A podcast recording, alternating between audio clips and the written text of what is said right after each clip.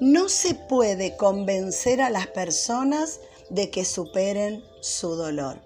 Día 5. Entonces, durante siete días y siete noches se sentaron en el suelo junto a Job y ninguno le decía nada, porque veían que su sufrimiento era demasiado grande para expresarlo con palabras. Job capítulo 2, versículo 13. Si siempre estás apurado, nunca serás un buen oyente.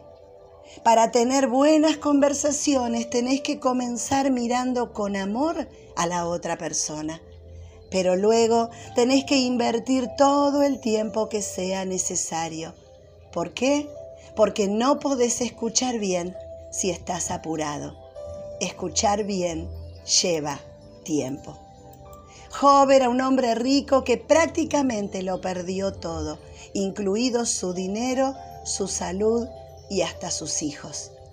Entonces, durante siete días y siete noches, dice la Biblia, se sentaron en el suelo junto a Job y nadie le decía nada. Cuando estés ministrando a alguien que sufre, tenés que recordar esto.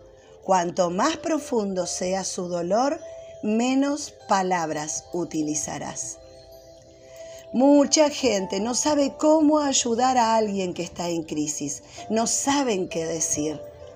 Esas mismas personas a menudo se mantendrán alejadas de un amigo porque tienen miedo de decir algo incorrecto.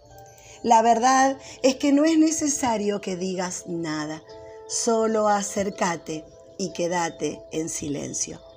No se puede convencer a la gente de que supere su dolor. El dolor va más allá de las palabras. Cuando sea el momento adecuado, tu amigo herido dirá algo. Cuando sea el momento adecuado, también podrás decir algo. Este tipo de inversión requiere tiempo Mira cuántos días los amigos de Job se sentaron en el suelo con él. Siete, dice la Biblia. ¿Tenés a alguien en tu vida que se sienta con vos en el suelo durante siete días sin decir nada? Para eso se necesita a una persona muy madura y a un verdadero amigo. Si querés ser ese tipo de amigo, entonces tenés que estar dispuesto a sacrificarte para poder dar a las personas tu amor, atención y presencia, tanto como la necesiten.